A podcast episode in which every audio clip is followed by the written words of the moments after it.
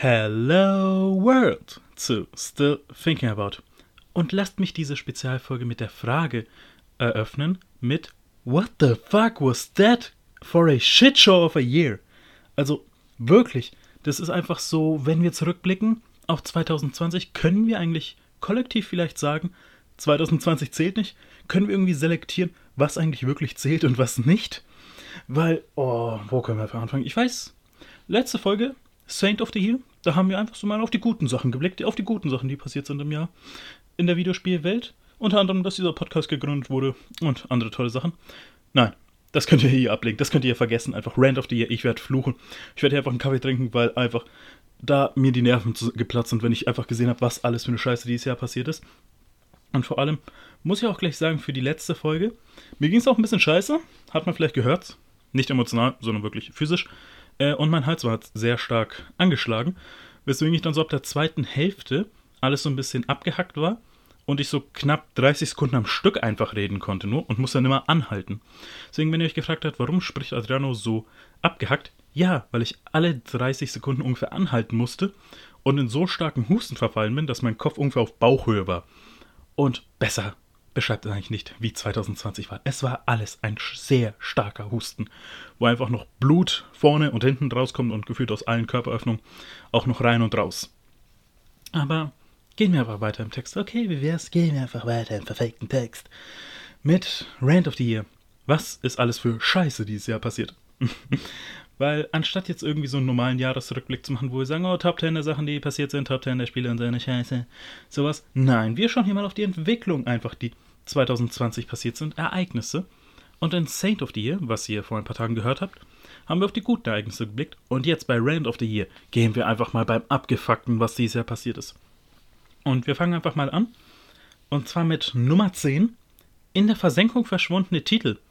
Weil 2020 hätte wie der großartige Comedian Falk Pötschik sagen würde, ein Banger werden können. Ja, es hätte ein richtiger Banger werden können an Titeln, die angekündigt sind, die jetzt schon sehr weit in der Entwicklung waren, die vor ein paar Jahren angekündigt waren und es so wirkt, als ob sie diese hätten, hätten können können oder irgendwie Erscheinungszeitraum hätten, aber man von denen einfach kein einziges Wort gehört hat.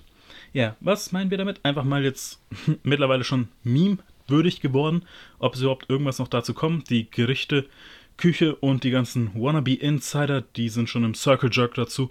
Irgendwie und hauen eigentlich bei gefühlt jeder Ankündigung, bei jedem Stream raus, oh, da könnte es was dazu kommen, da könnte was dazu kommen, aber wir sind uns sicher, dass dazu was kommt. Ja, der Release, der ist jetzt demnächst. Und zwar Elden Ring. Ja, das nächste Spiel von den Dark Souls-Machern, Bloodborne-Machern, Sekiro-Machern, worauf sich die elitären Spieler einfach einen runterholen. Die ganze Zeit und auf alle Leute hinabwichsen und abspritzen. Ich habe doch gesagt, ich fluche hier. Das sind keine, was, drei Minuten und schon äh, werde ich so drauf sein. Ja, so wird es weiter im Text sein. Und zwar 2019 wurde es angekündigt mit einem sehr kryptischen Teaser. So an sich denkt, ja, okay, wer eigentlich die Story kennt, der weiß eigentlich schon, was abgeht. Und stattdessen irgendwie gab es nur diesen einen Teaser-Trailer, ein paar Informationen.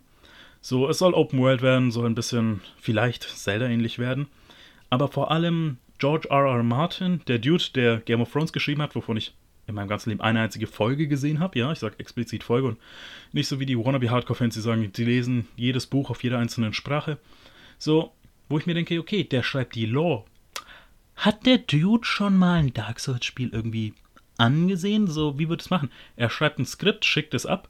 Irgendwann, wenn wir halt wissen, wie lange der für die Game of Thrones Bücher braucht oder wie heißen die Lieder, das Lied von Eis und Feuer Bücher braucht, irgendwie dann würde es sich deswegen allein schon vier Jahre verspäten. So, der schickt ein Skript hin, dann kommt das Spiel raus und dann denkt er sich so, what the fuck, wo ist meine Lore hin? Der so, das ist doch da in den Item-Beschreibung. So, und der so, nein, ihr habt gesagt, das ist in dem Spiel drin. Nope, ist genau so. Und ja, das Spiel hätte vielleicht wenigstens mal einen Trailer bekommen können oder ein Update, was damit auf sich hat. So jetzt angebliche wieder Insider sagen, oh, das könnte im ersten Quartal 2021 erscheinen. So, wo ich mir denke, haltet einfach mal die Fresse. Wirklich, wenn ihr nicht irgendwie so Statements habt von den Entwicklern oder standfeste Informationen, dann haltet einfach die Fresse. Der ist auch so, was war es, irgendwie ein paar Monate, eigentlich schon anderthalb Jahre, bevor die Next-Gen-Konsolen angekündigt wurde, war es eigentlich gefühlt alle zwei Wochen konnte man die Uhr nach denen stellen, dass eben Tweet oder irgendeine Aussage kam so, die Next-Gen-Konsolen, die PS5 wird jetzt im nächsten äh, Monat revealed, wird nächsten Monat angekündigt. Ich mir, ja, danke, ihr seid. Wenn ihr es aber auch irgendwie alle zwei Wochen macht und es dann was 104 Mal im Jahr macht und dann einmal zutrifft, weil es wirklich angekündigt wird und ihr sagt, wir hatten recht, ja, ihr hattet aber auch ungefähr 103 Mal Unrecht. So, die Quote will keiner haben. Kommen wir aber zum nächsten Spiel und zwar Metroid Prime 4. Ja, wurde 2017 auf der E3 Nintendo Direct angekündigt. Mit einem Logo. Punkt. Das war's schon.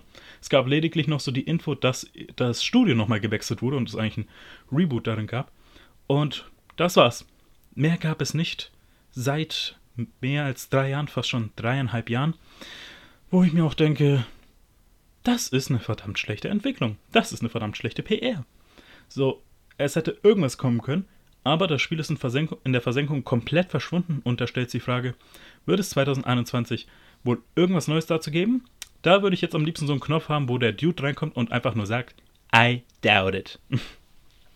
Zum nächsten Spiel, wo ich einfach mir denke, what the fuck, warum gab es dazu nicht seit fast zwei Jahren?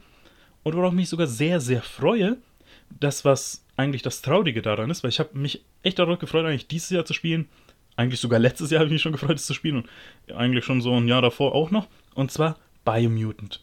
Es wurde wann 2017 enthüllt. 2018 gab es schon die ersten spielbaren Trailer, spielbaren Demos.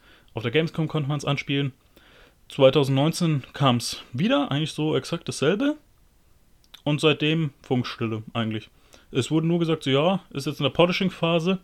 Und wenn ich mir denke, ja, ich habe natürlich die Trailer alle gesehen, weil ich mich auf das Spiel freue. Und es hat halt eine echt coole Prämisse mal wieder, was irgendwie Neues. So same, same, but different. But very different. Und als ich diese Gameplay-Passagen gesehen habe, die es von der Gamescom gab, dachte ich mir, ja, das sollte eindeutig nochmal in die Polishing-Phase gehen, weil es Animationsphasen einfach regelrecht gefehlt haben. Da wurde ein Bosskampf gezeigt oder gegen einen etwas stärkeren Gegner, der auf einer Rakete reitet und diese als Waffe benutzt. Und es gab einfach nicht die Animationsphase, wie auf diese Rakete steigt. Das war einfach okay. Er steht daneben und dann steht er, sitzt er da drauf oder steht er da drauf. So, da hätte es eindeutig noch in die Polishing-Phase gehen sollen, aber fast ein Jahr eigentlich Funkstille und dann halt nochmal ein Jahr kein neuer Content. Das ist nicht wirklich gut. Das ist nicht wirklich gut. Was aber vielleicht gut ist, oder vielleicht böse, ist Beyond Good and Evil 2. Ja, das ist irgendwie so ein curious case, weil ähm, das erste Beyond Good and Evil ist ja in der ersten Hälfte der 2000er, Mitte der 2000er rund erschienen und jetzt nicht unbedingt das erfolgreichste Spiel gewesen, aber unter Fans und Kritikern hat es einen sehr hohen Status einfach erlangt. So zum Beispiel mein journalistisches Vorbild, Elias Alawi, ähm, das ist sein Lieblingsspiel und er verehrt dieses Spiel. Und dann wurde mit einem Teaser eigentlich der zweite Teil angekündigt, irgendwann so um 2008 herum. Dann gab es irgendwie fast neun Jahre lang nichts, bis dann das neue Spiel oder die neue Version des Spiels angekündigt wurde von Michel Ancel, zu dem wir auch noch gleich kommen werden, ähm, der der Rayman-Macher ist, wo es quasi alles komplett neu angekündigt wurde. So im ersten Jahr, ersten paar Monaten gab es unglaublich viele Infos, dass Beyond Good and Evil irgendwie Vorteil 1 spielt. Warum heißt es denn so? Dass mehrere Planeten umfassen wird, dass es eine persistente Welt hat. So, Joseph Gordon-Levitt wird irgendwie dafür die Kunst zuständig sein. So, und es gab ein paar Passagen über die zwei Jahre hinweg, also 2017, 2019 wurde was gezeigt und dann nochmal in einem externen Stream, was eigentlich so alles mehr als unfertig aussah und eigentlich irgendwie alles dasselbe aussah. So, wo ich mir auch denke, das Ding wird niemals für die aktuellen Konsolen erscheinen, also PS4 und Xbox One. Weil, ja, Cyberpunk hat es leider gezeigt, das wird auch so schnell nicht gehen, dass Cyberpunk irgendwie als Beispiel dafür hergenommen wird. Und da ist auch die Frage, wo will das Spiel eigentlich hingehen? So, wirklich wurde auch nichts gesagt. Ist halt die Frage, wie weit ist dieses Spiel schon in der Entwicklung? Und was geht eigentlich damit vor? Vor allem Michel Ancel hat auch das Studio verlassen, was es macht. Und da gab es eigentlich auch bis auf die das Statement auf die Aussage, dass Michel Ancel das Studio bei Ubisoft verlassen hat, eigentlich nicht wirklich irgendwelche neuen Informationen. Und worüber ich mich, mir noch mehr Angst mache, ist ein anderes Spiel, was sehr, sehr viele Menschen vergessen haben, und zwar Wild. Ja, Wild wurde auf der Gamescom-Präsentation äh, von Sony auf der PS4 Gamescom-Konferenz 2014 angekündigt. So lange ist die Ankündigung schon her, als Sony noch An äh, Pressekonferenzen auf der Gamescom gehalten hat. So, das müsst ihr euch mal geben. Die ist so bei vielen Spielern negativ in Erinnerung geblieben. Also für manche übertrieben gut, weil Bloodborne angekündigt wurde. für welche, zu denen ich mich zähle, übertrieben schlecht, weil das so der letzte Sargnagel für die Vita war. Also wo dann auf Try Hard gesagt wurde, wir wollen die Vita eigentlich vergessen. Und da wurde auch Wild angekündigt. Das soll ein Spiel sein, wo ihr, hm, schwer zu sagen eigentlich, es sah ein bisschen aus wie so amerikanische Ureinwohner oder leicht Neandertaler Schamanen irgendwie spielt, auf einer Fläche, die im Nachhinein gesagt wurde, so groß wie Mitteleuropa ist, wo ihr jedes Tier übernehmen könnt und dann erkunden könnt. Die Unterwasserpassagen sahen cool aus in dem einen Gameplay-Trailer, den es gab. So, mehr wurde da noch nicht gesagt. So irgendwie, es wurde gezeigt, dass man eine Schlangengöttin irgendwie rufen kann, beschwören kann innerhalb der Story oder einer Sidequest, wissen wir leider nicht. Dann wurde irgendwie innerhalb der paar Jahre danach ein einziges Artwork geteilt und gesagt, ja, das Spiel ist noch in Entwicklung. Und das war's. Es gab seitdem nicht wirklich Infos einfach. White ist wirklich komplett in der Versenkung verschwunden. So, wo ich mir denke, das ist eine echt coole Prämisse. So, und was gezeigt wurde, war auch wirklich interessant, aber ja, ihr müsst halt aber auch mehr zeigen als das. Und es wurde halt leider nichts. Deswegen, das Spiel ist auch von Michel Ancel, der halt auch Beyond Good, Beyond Good and Evil 2 gemacht hat. Und wenn halt zwei Mammutprojekte, das eine umfasst irgendwie eine ganze Galaxie, das andere umfasst eine Map, die so groß wie Mitteleuropa, was höchstwahrscheinlich dann die größte Map wird, die halt bisher im Videospiel verwirklicht wurde, dann, ja, könnte es schwer werden. Das halt irgendwie da noch sein Ruf, okay, was soll man sagen mit Ruf, der hat jetzt die Game Director, Game Designer Karriere auch an den Nagel gehängt. Aber was bedeutet das eigentlich für die Spiele? Ich glaube, in den nächsten zwei Jahren mindestens, vielleicht sogar drei Jahren, wird es nichts geben. Wozu es aber dieses Jahr etwas gab, war eben die Ankündigung der PS5. Und auf dem ersten Stream wurden zwei äußerst interessante Spiele gezeigt. Und zwar zum einen Pragmata und zum anderen ein Spiel, auf das ich mich selber unglaublich gefreut und gehypt habe. Und zwar Project Athia. Warum diese beiden besonders für mich interessant sind, ich fange mal mit dem zweiten Platz an, und zwar Pragmata, ist von Capcom. Und seit dem Release von äh, Resident Evil 7 haben die einen Lauf. Die haben unglaublich gute Spiele veröffentlicht, also Resident Evil 7, die Resident äh, Evil Remakes, dann Monster Hunter World natürlich, aber auch ähm, Devil May Cry 5, wo ich mir denke, Devil May Cry 5 wurde für eine Special Edition für die PS5 veröffentlicht, wo ich mir denke, warum genau das Spiel eigentlich? hättet ihr irgendwie, keine Ahnung, weil Resident Evil 8 für die PS5 angekündigt wurde, auch die Remakes der anderen Teile irgendwie da drauf gebracht oder Resident Evil 7, dass man so für die Story halt ein bisschen was hat oder Monster Hunter World, was eins der besten Spiele ist, was sie je gemacht haben und vor allem das erfolgreichste Spiel hätten sie da gemacht, um nochmal Kohle abzubekommen. Die sagen so, nee, wir nehmen mal den Titel aus der dritten Reihe. So, das verstehe ich auch nicht. Auf jeden Fall, das ist seit Jahren mal deren erste neue IP. Ja, und die sah halt interessant aus, weil die auch so ein bisschen Gravity Rush-Vibes hatte. Es sah alles komplett weird aus. So, ich wusste auch nicht, was abgeht, aber ich hatte Bock drauf. Da hatte ich wirklich Bock drauf, weil es halt einfach was komplett Neues war und Capcom auch einfach Vertrauen aufgebaut hat über die letzten Jahre. Aber da wurde auch gesagt, ja, bis 2022 erwartet keine neuen Infos. Wo ich mir denke, danke, leck mich. So, warum gibt ihr dann überhaupt das raus jetzt so? Ich bin es auch ein bisschen satt mittlerweile über die letzten Jahre einfach. Es wird ein Spiel angekündigt und dann gibt es irgendwie so drei, vier Jahre nichts und dann kommt irgendwie ein Trailer raus und der sagt, ja, in zwei Jahren erscheint es.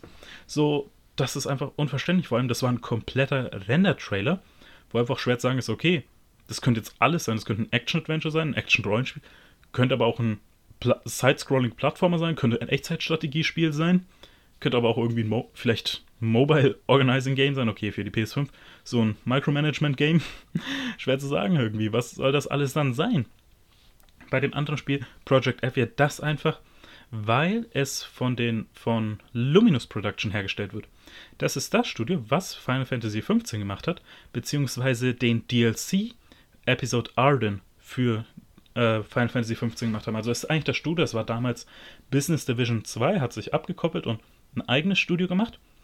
Und dann ist äh, der Chefentwickler eben von Final Fantasy XV äh, weggegangen, hat jetzt ein eigenes Studio gemacht, auf das ich mich sehr freue. Hajime Tabata heißt er. Ich muss gerade ein bisschen kurz überlegen, wie er heißt. Und ähm, trotzdem, dieses Spiel, also klar, auch wenn es seine Führung war, die dieses Spiel Final Fantasy XV so wundervoll für mich gemacht hat, ist halt auch trotzdem so viele Stärken der anderen Entwickler dabei. Und in diesem ich glaube, zweiminütigen Trailer, den es war, habe ich so viel Interessantes einfach gesehen, was ich unbedingt erleben will. Und auch wenn es jetzt so Mitte des Jahres war, wo es angekündigt wurde, ähm, gab es dem eigentlich auch nichts. Es wurde halt einfach nur gesagt, okay, das wird für zwei Jahre mindestens PS5 exklusiv sein und danach nichts. Vor allem dadurch, dass halt auch einfach noch Project F ja heißt, denke ich mir, das wird halt für eine lange Zeit auch so bleiben. Also viel, viel Entwicklung können wir da jetzt auf unserer Seite PR-technisch nicht erwarten, dass sie uns sagen oder vielleicht sogar einen Release-Termin, was halt echt traurig ist, weil ich hätte, das ist einer der Gründe, warum ich mir eine PS5 holen werde, mit Final Fantasy 15, nein, Final Fantasy 16. Es klingt immer noch so surreal, dass ich das sagen kann. Aber das ist halt einfach so, ja, wann? Ich meine, ich habe meine PS5 2015 geholt, also zwei Jahre oder eineinhalb Jahre knapp nach Release. Und die Switch habe ich auch eineinhalb Jahre nach Release geholt. Ich habe vor kurzem die Statistik gesehen, die ja Ende des Jahres mal so veröffentlicht wird. Ich habe Anfang Juli 2018 meine Switch geholt. Und ja, Project F hier, es sah halt so interessant aus. Es ist das Final Fantasy 15 Studio. Das heißt, im Grunde, sofern das Spiel nicht eine komplette Vollkatastrophe ist, landet das Spiel schon auf, ich liebe es mit jeder einzelnen Zelle meines Körpers, aber es gibt halt nichts dazu. Das nächste Spiel, wo ich sage, der Vorgänger wurde dieses Jahr aus meinen Top 10 verdrängt für die Spiele, die ich über alles liebe. Und zwar, es geht um Hollow Knight Silk Song. Der Nachfolger zu Hollow Knight, einem der besten Metroidvanias aller Zeiten. Und da muss ich kurz erklären, weil Hollow Knight war auf, bei mir auf meiner Top 10 der meiner Lieblingsspiele immer so, okay, es hat einen Konkurrenten in Orient the Blind Forest, so je nachdem, wie ich mich fühle, ist heute mal eins meiner Lieblingsspiele Hollow Knight oder Ori. Und dieses Jahr kam halt Orient the Will of the Wisps raus, was halt einfach Hollow Knight weggefickt hat. Ich sage extra nicht ein anderes Wort, was ähnlich klingt wie weggefickt. Just kidding. Es hat einfach die Spiel weggefickt. mein Podcast und außerdem, ich habe gesagt, es wird heute sehr vulgär. Ähm, und deswegen Müsste jetzt eigentlich mal Hollow Knight nachziehen. Ich mache nur Spaß. Ich weiß, dass ich nicht so groß bin, dass die Spielindustrie sich nach mir richtet. Nein. Aber der zweite Teil, Hollow Knight Silk Song, wurde schon vor zwei Jahren eigentlich angekündigt, vor einem Jahr angekündigt. Ähm, so 2019. Es hieß eigentlich, ja, okay, sollte noch 2019 erscheinen. Daraus wurde nichts. Dann hieß 2020. 2020 ist nicht mal ein neuer Trailer erschienen. So, da wo wir uns denken, okay, was genau macht ihr jetzt gerade? So, Team Cherry, ich vertraue denen, das sind zwei Dudes in Australien. Und ja, okay, wartet ihr es jetzt ab? Irgendwie, weil das wirkt so. Es wirkt nicht so, als ob ihr gerade noch in Entwicklung seid, weil es einfach nicht wirklich irgendwie Informationen gibt. So, und Hollow Knight hat sich halt wirklich zu einem Indie-Darling entwickelt, wo jetzt hätte wirklich das Momentum mitgenommen werden können. Bei den nächsten Spielen gehe ich ein bisschen schneller voran, und zwar Project Awakening. Dieses Spiel wurde auf dem Ankündigungsstream der PS4 angekündigt. Ja, 2013 wurde ähm, Pro nein, Project Awakening, deswegen habe ich es verwechselt, weil es gesagt wurde, dass das eigentlich die Überreste des Spiels Deep Down sind, was auf dem Ankündigungsstream der PS4 angekündigt wurde. Zu Deep Down gab es dann irgendwie mal so gesagt, okay, das ist ein Free-to-Play-Spiel, dann ist ein vollwertiges Spiel, dann ist irgendwie was zwischendrin. Dann ist komplett eigentlich verschwunden und, und alle zwei, drei Jahre wird so der Markenschutz wieder erneuert wo wir uns denken, okay, vielleicht ist das Ding noch in Entwicklung von Capcom. Dann ist es 2019 das Spiel Project Awakening angekündigt wurde, wo sich alle dachten, das ist Deep Down, aber in neu und fresher und es sieht halt richtig gut aus, von dem, was ich sehen konnte. Aber es blieb bei einem kurzen Trailer, der auf der Tokyo Game Show eben veröffentlicht wurde und da hat sich die Frage gestellt wurde, was ist jetzt mit dem Spiel? So, wenn es die Überreste der Nachfolger oder der die erscheinende Version von Deep Down ist, geht es jetzt denselben Weg und bleibt jetzt sieben Jahre irgendwie im Entwickler-Limbus gefangen. Hm. Beim nächsten Spiel, das wurde vor ein paar Jahren einfach so nebenbei angekündigt und nichts mehr daraus geworden, nicht mehr ein Trailer, nicht mehr irgendwas, und zwar Bayonetta 3. Die ersten zwei Bayonetta-Teile sind super geil einfach, weil die komplett weird sind und einfach irgendwie so meinen Weirdness-Faktor eben treffen. Und auf den Game Show Awards, nee, der Game Awards, der Show, wurde das von äh, Regis Fils-Aimé, also dem Vertreter von Nintendo, einfach so angekündigt. Es gab einen Trailer und seitdem nichts. Das Spiel hätte dieses Jahr erscheinen können, weil es dann auch so zwei, drei Jahre schon Entwicklung war und die Spiele jetzt nicht unbedingt sehr groß sind. Also sie sind sehr linear. Und denke ich mir so, hoffentlich macht es jetzt die Wartezeit wert, weil die anderen zwei Teile waren auch so acht, zehn Stunden Spiele. Aber, ja, ja, das letzte Spiel ist auch so, es hätte eigentlich letztes Jahr schon erscheinen müssen, dann wurde gesagt, dieses Jahr erscheinen müssen und jetzt wurde gesagt, okay, rechnen mal mit einem Release, wenn wir einen Release mitteilen. Also es wurde auf unbestimmte Zeit verschoben und zwar Dying Light 2. Ich kann jetzt wenig über den ersten Teil sagen, weil das Spiel indiziert ist, aber zum zweiten Teil, ja, Zombie-Parcours, so, Punkt. Mehr muss man nicht wissen. Okay, Chris Avalon war an dem Spiel beteiligt, also sehr wichtiger, einflussreicher Schreiber, der für solche Sachen wie Planescape Torment, Fallout und Dragon Age und sowas beteiligt war, war an dem Titel beteiligt und es sollte auch eine persistente Welt haben, wo ihr Sachen verändert könnt und die dann auch so bleiben. Simpel gesagt ist das persistent, aber das Spiel wurde halt auch jetzt verschoben und dann so irgendwie seit mehreren Monaten, ja, eigentlich auch nichts mehr dazu gesagt. So, viele Spiele haben gesagt von, wir erscheinen 2020 zu, wir wollen vielleicht diese Pandemie abwarten. Was traurig ist. Was noch trauriger ist, meine Nummer 9. Und zwar, Exclusive spalten die Gamer. Was dann meines. In Saint of the Year habe ich eben gesagt, dass die Grenzen von Exclusive immer mehr verschwimmen. Also sowas wie Orient, The Will of the Wisps erscheint auf der Switch, Cuphead erscheint für alle Konsolen und Horizon Zero Dawn erscheint auf dem PC. Auf anderen Seiten werden diese Exclusive aber viel extremer, wie zum Beispiel bei den Avengers, also das Avengers-Spiel, was für alle Konsolen erschienen ist oder alle Plattformen und es eben mit Spider-Man einen exklusiven Charakter gab, so der auch Einfluss darauf nahm. Und dann ist so die Frage, ja okay, bekommen die Xbox-Spieler oder PC-Spieler das Spiel auch? Und dann wurde gesagt, nee, das Ding ist jetzt komplett PlayStation exklusiv, was auch einen Aufschrei verursacht hat. Wo ich mir denke, ja, ist ein Unterschied, wenn es jetzt eine Waffe oder ein Skin oder sowas ist. Oder zeitlich begrenzt, aber da wurde gesagt, nee, das Ding ist jetzt komplett ein ganzer Charakter in einem Spiel, das eh nicht viele Charaktere und auch nicht viel Inhalt hat, gesagt, das Ding ist jetzt nur für eine Plattform exklusiv. Und da kann ich heute auch, auch verstehen. Das andere ist, ähm, auf der anderen Seite nicht für Sony, sondern für Microsoft, die Bethesda gekauft haben. Also ZeniMax. Und dann eben solche Marken wie Fallout, die jetzt auch in den letzten Jahren nicht unbedingt nachgelegt haben.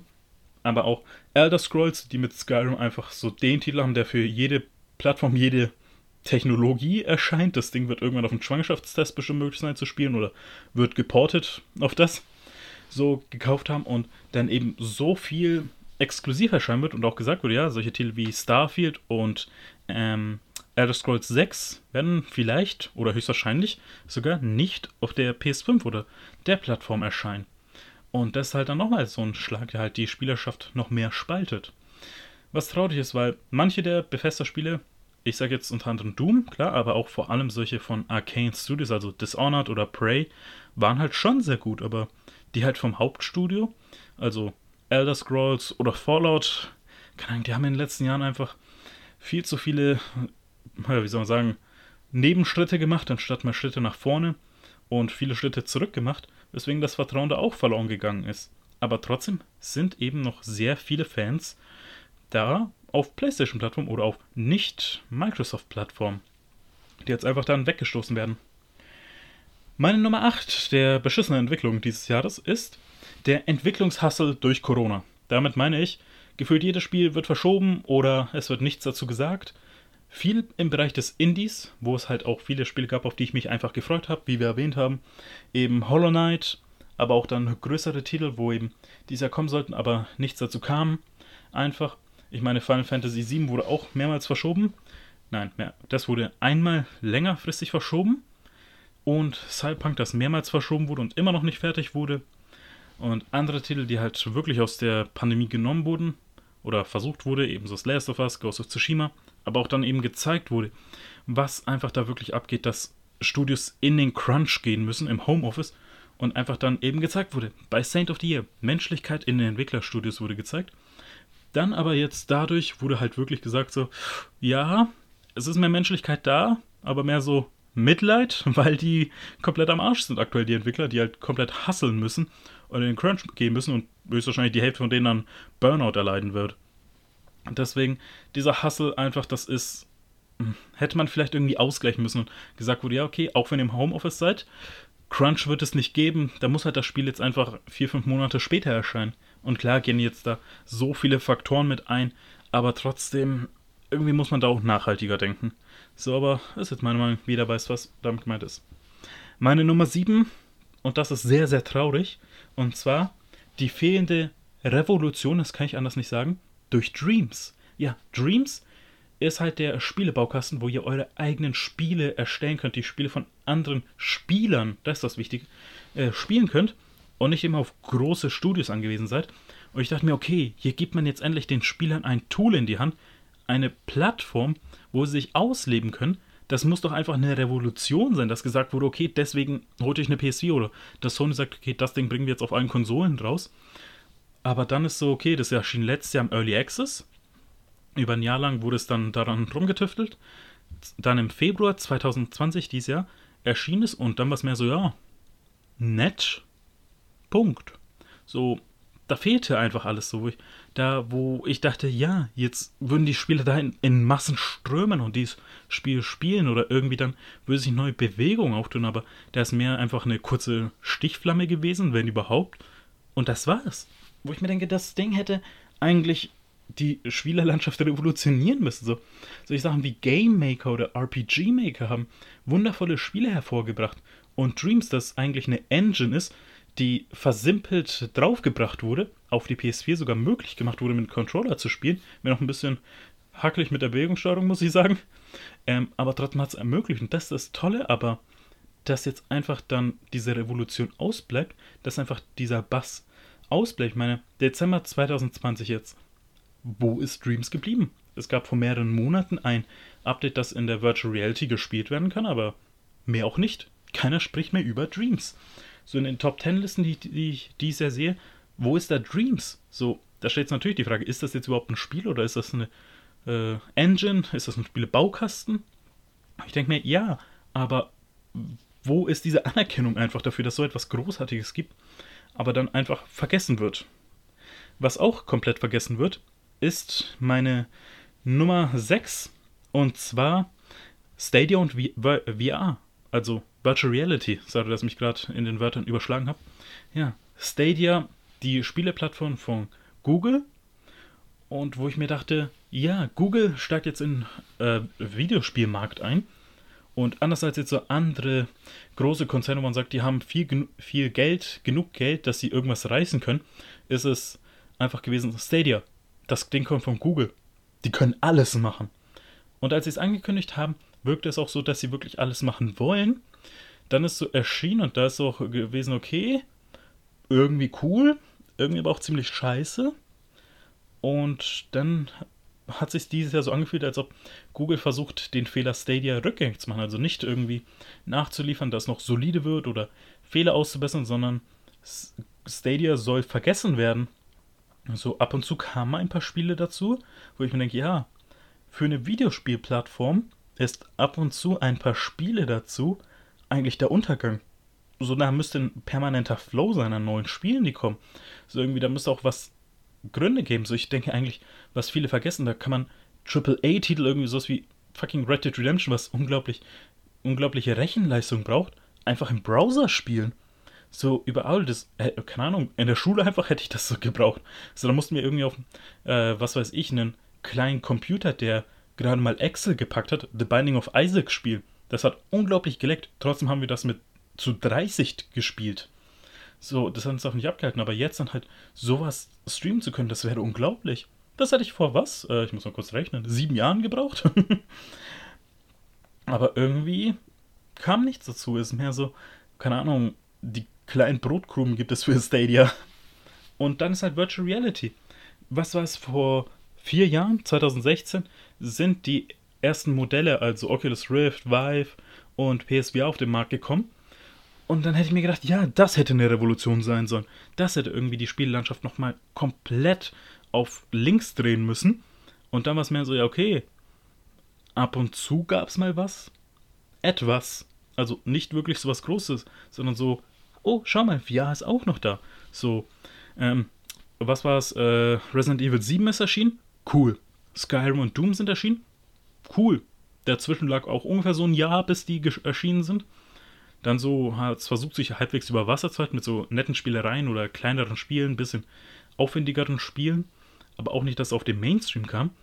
Dann ist halt Half-Life Alex erschienen, was halt wirklich war, okay, das, äh, wie heißt es, Valve Lighthouse, Steam Lighthouse, all die Inhouse äh, Virtual Reality Brille von Valve allein das schon, die Ankündigung von Half-Life Alex hat es dafür gesorgt, dass das Ding eben äh, ausverkauft ist. Wo ich mir dachte, endlich, da könnte jetzt was kommen.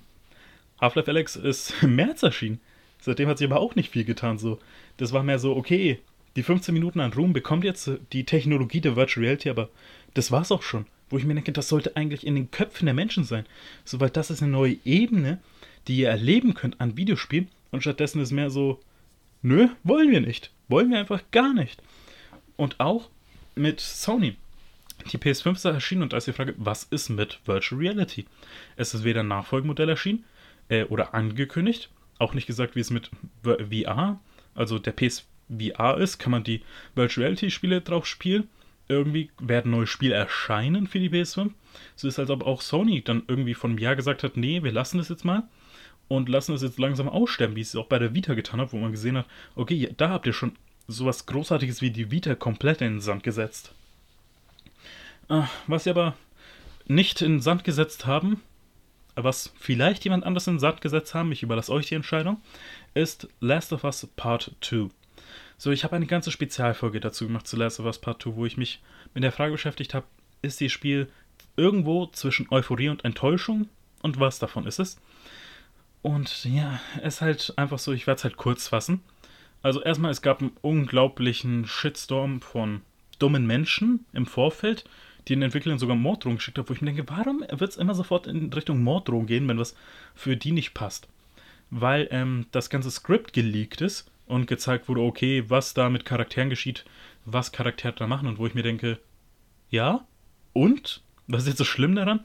Ihr seid wütend über irgendeine Entscheidung und wollt gleich irgendwie Menschen drohen so, und dann halt, weil die auch so dumm waren und gesagt haben, es gibt einen homosexuellen Charakter, die Spiel muss scheiße sein, die Spiel ist schlecht, irgendwie sowas, oder ein geliebter Charakter stirbt, das Spiel ist die Hölle.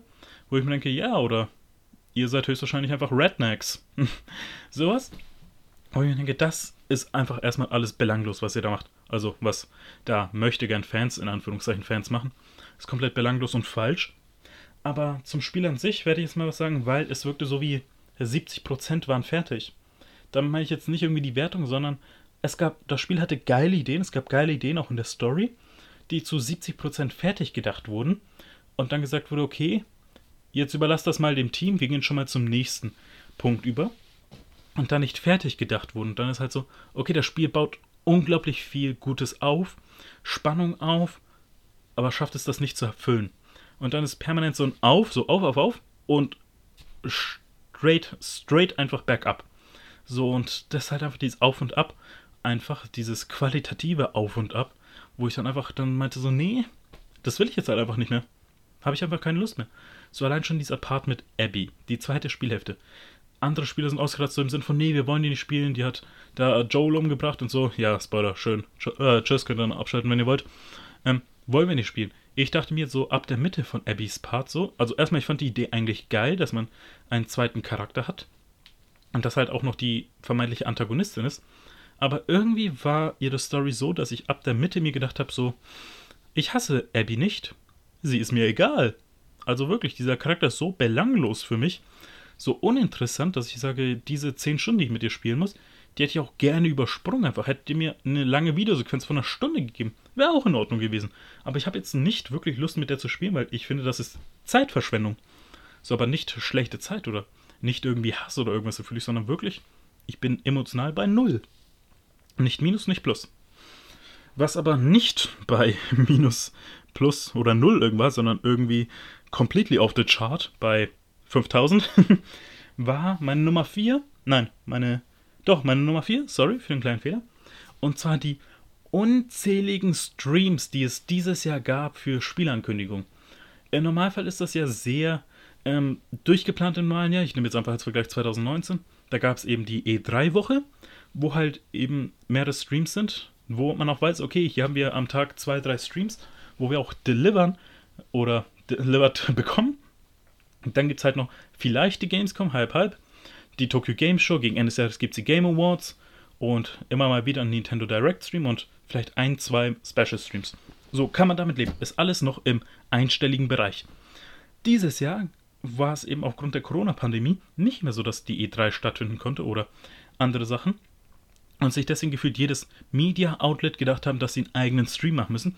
uns daran resultiert hat, dass der Summer of Gaming einfach gefühlt 400 Streams in drei Monaten hatte und es nicht mehr so war, dass irgendwie gesagt wurde, ja, okay, hier haben wir jetzt mal zwei Tage, drei Tage durchgeplant mit Streams, sondern mehr so, okay, man sieht auf dem Plan, da sieht, okay, heute sind fünf Streams geplant irgendwie, die alle zur Hälfte eigentlich denselben Scheiß zeigen. So, weil die irgendwie nichts Neues haben. Dann hier und da vielleicht mal was Neues, aber irgendwie so auch alles undurchgeplant. Nichts Großes wurde gezeigt. Es war halt mehr so, okay, wir hauen draus, was wir haben. Aber dann war es auch irgendwann so einfach eine Übersättigung. So, ich hatte dann auch irgendwann keine Lust, einfach mehr die alle anzuschauen. Am Anfang habe ich gedacht, ja, okay, ich habe Zeit, ich habe Lust darauf.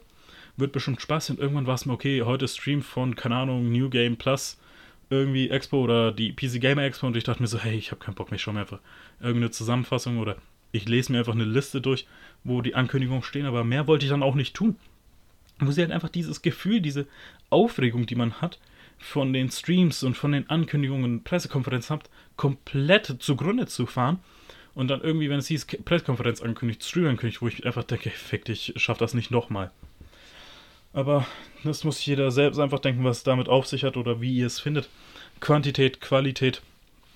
Ich bin halt echt so ein Fan, wenn es um sowas wie Streams oder Presskonferenzen geht. Klar, mach mal alle drei Monate, alle sechs Monate oder vielleicht einmal im Jahr irgendwie so eine große Presskonferenz, aber deliver da auch. Gib die guten Sachen draus und nicht irgendwie so, keine Ahnung, jetzt Update 1.0.5 irgendwie oder sowas. So, wo ich mir denke, jetzt gibt es weniger Bugs und gibt es vielleicht, keine Ahnung, drei Kugeln mehr in der Pistole oder sowas.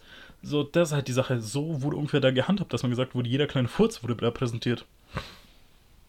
Okay, aber wir sind jetzt auf der Zielgeraden. Und zwar, wo ich es ja schon erwähnt habe, es ist Platz 3, Nintendo. Nintendo hat eine ziemlich beschissene Entwicklung dieses Jahr gemacht. Und zwar, ja, ich habe es letzte Folge erwähnt bei Saint of the Year. Die Folge geht schon lang, deswegen sorry, wenn ich mich ein paar Mal verhaspel. Äh, Nintendo hat die Pandemie gefühlt gerettet für viele Menschen mit Ring Fit Adventure und Animal Crossing.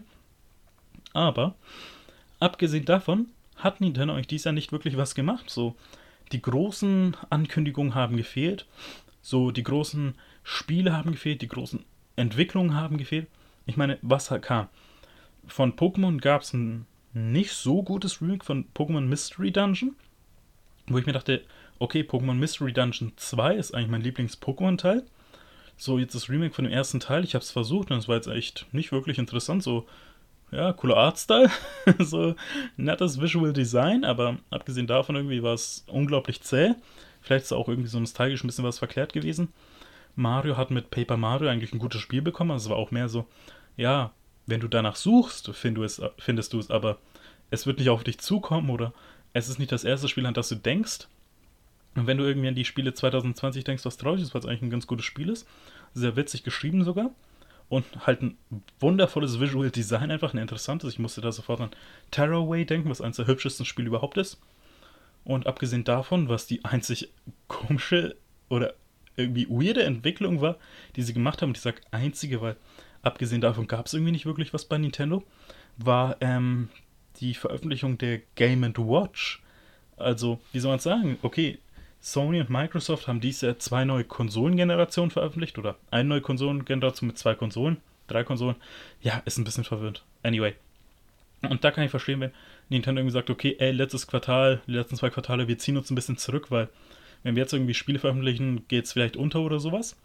Aber dann Game Watch zu veröffentlichen, also bevor Nintendo halt so riesig wurde, haben die halt kleine LCD-Bildschirmspiele gehabt, wo halt das Gefühl so, wie soll man sagen, ähm, nicht wirklich ein Spiel war, sondern mehr so äh, bestimmte Teile an einem kleinen Bildschirm haben aufgeleuchtet, die so ein Spiel irgendwie mit einer Mechanik irgendwie darstellen sollten, so im Sinne von du jonglierst oder du bist an einer Bar kurz kellnern, so musst Drinks rüberschütten, also unglaublich simpel und das halt sollte das der Versuch von einem Nintendo, also Game Watch Classic zu sein, die nächste Classic-Konsole. Und da habe ich mich dann eben auch gefragt, okay, war das jetzt unbedingt nötig? Weil das war jetzt nicht unbedingt gut, auch Nostalgiker haben gemeint, das ist nicht sonderlich gut. Und Nintendo hat sich dieses Jahr wirklich zurückgezogen. So. Sie haben in der ersten Jahreshälfte schon vieles gemacht oder viel Wichtiges gemacht, sich viel Präsentes gemacht mit eben Animal Crossing, wo sie auch stetig Content geliefert haben. Und Nintendo oder ähm, Mario, sowas halt, aber dann die zweite Jahreshälfte war mehr so, hier ist der Pokémon DLC oder der Pokémon Erweiterungspass, beide DLCs. Und das war's. Das war's. Und das ist traurig, weil Nintendo, da steckt so viel mehr drin. Und nächstes Jahr freue ich mich schon viel drauf, weil sie da viele tolle Spiele angekündigt haben. Viele sogar um meinen Geburtstag herum, weswegen es ziemlich geil werden kann. Aber dazu in der dritten Folge dieser unglaublichen Jahresendtrilogie, Hope of the Year. Wofür wir keine Hoffnung haben sollten, ist tatsächlich meine Nummer 2. Und zwar, wenn ihr mich kennt, das einzige Spiel, das ich als Meisterwerk bezeichne, ist Gravity Rush 2. Keiichiro Toy äh, Toyama hat da unglaubliches, eigentlich phänomenales geschafft mit diesem Spiel. Jeder, der das hier hört, sollte mindestens mal ein Video anschauen. Fuck it, ihr sollt es spielen, einfach um es zu erleben. Und dann kam im Dezember die Meldung raus, äh, Toyama hat Sony verlassen, weil er ein eigenes Studio gründet, und zwar Bokeh Game Studio. Und da hält sich die Frage, okay, nehmen sie jetzt irgendwie Gravity Rush die Marke mit und machen da Teil 3? Oder arbeiten sie etwas, was ähnlich wie Gravity Rush ist, so same, same, but different. Ich hätte sofort geliebt, hätte sofort gekauft und alles mögliche. Haben sie es für eine neue Konsole veröffentlicht. Ich hätte mir, keine Ahnung, dafür einen fucking Gaming-PC geholt. Nein, weil um für das folgende Projekt äh, da etwas mehr Sinn reinzubringen, müssen wir einen Schritt zurückgehen. Und zwar, Keiichiro Toyama ist äh, einer der Macher von Silent Hill. Tatsächlich der ersten Silent Hill-Spiele. Und dann noch der Siren Games, also Horrorspiele. Und sein nächstes Spiel wird auch ein Horror-Game. Das heißt im Grunde, es wird kein Gravity Rush 3 geben. Obwohl ich jetzt ein Angsthase bin, werde ich jetzt bestimmt dieses neue Horrorspiel, wenn es irgendwann erscheint, von ihm spielen, weil, ja, dafür hat er halt einfach zu kreativ abgeliefert bei Gravity Rush 2 und zu phänomenal einfach, als dass ich da Nein sagen kann. Aber das hat bedeutet, Gravity Rush ist mit dem Meisterwerk Gravity Rush 2 zu Ende gegangen. Und das macht mich traurig, weil ich hätte so gerne einfach einen neuen Teil gesehen. So gesehen auf neue Höhen, ein Meisterwerk auf neuen Höhen zu bringen. Was hätte das bedeutet, dass es da eine Revolution für mich gegeben hätte, weil das hat Gravity Rush 2 bei mir geschafft. Also jedes Spiel, was ich spiele, muss ich mit diesem Spiel messen. So, es wird daran gemessen und gesehen, okay, auf einer Skala von 1 bis Gravity Rush 2, wo bist du? Und ja, deswegen muss ich die Spiel wohl leider nicht zu den Akten legen, sondern in den Olymp aufsteigen lassen und mich davon verabschieden von der Idee. Ich werde mich gleich von euch verabschieden, aber davor noch meine Nummer 1 der beschissenen Entwicklung dieses Jahres. Und zwar, wie könnte es anders sein? Die Veröffentlichung der Next-Gen-Konsolen. Ja, der Next-Gen-Launch wurde eigentlich auch ziemlich beschissen vorbereitet. Und zwar, es gab so zwei Streams von der PS5 eigentlich. So, die wurde eigentlich dann, okay, hier wurde gesagt, ein paar Spiele. So sieht das Design aus. Dann kam ein zweites, äh, zweiter Stream raus. Wurde gesagt, ja, okay, hier ist jetzt mal der genaue Termin und alles, Preis und so, ein paar andere Spiele, bla bla bla. Aber auch dann so, der Launch war irgendwie so, okay, wie sieht es mit der Abwärtskompatibilität aus? Alle Spiele? So nur PS4-Spiele? oder wie jetzt, weil zum Beispiel auf der PS3 sind ja PS2 und PS1-Spiele über den äh, Store spielbar. Die Sache ist aber, diese digitalisierten PS1 und PS2-Spiele sind nur auf der PS3 und auf der Vita spielbar. In den nächsten Jahren werden aber die Server von den Dingern abgeschaltet werden müssen. Und was passiert da mit denen? Wird dann gesagt, ja, okay, die sind jetzt weg. Oder werden die irgendwie auf die PS5 gebracht? Das war halt lange Zeit nicht klar. Dann halt auch noch, was das Spielangebot der exklusiven PS5-Spiele, da bot am Anfang, das waren wirklich, das konnte man an einer Hand abzählen. Einfach klar, Demon's Souls, in Ordnung.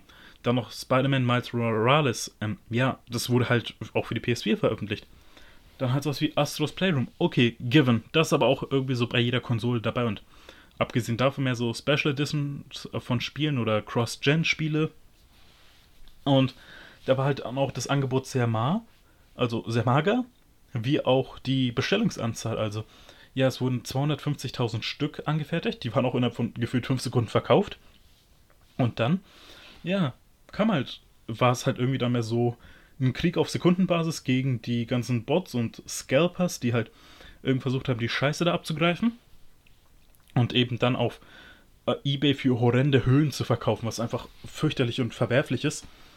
Und deswegen halt die normalen Leute keine bekommen. Und wo ich ehrlich bin, aktuell will ich auch keine. Also ich denke mir, ja, okay, irgendwann muss ich mir mal eine holen für Final Fantasy 16 oder Project Athia oder sowas. Aber aktuell habe ich null das Bedürfnis, plus und halt null den Bestand. Also ich könnte mir auch keine holen. Anders war es jetzt bei der Xbox One X und Xbox One, äh nein, Xbox Series X und Xbox Series S, wo eben gleich gesagt wurde, für Jahre werden erstmal alle Spiele auch für die Xbox One erscheinen. Wo sich dann eben gefragt wurde, okay, wieso brauche ich dann eine Xbox Series X oder S? So wenn es halt auch alles für die X erscheint.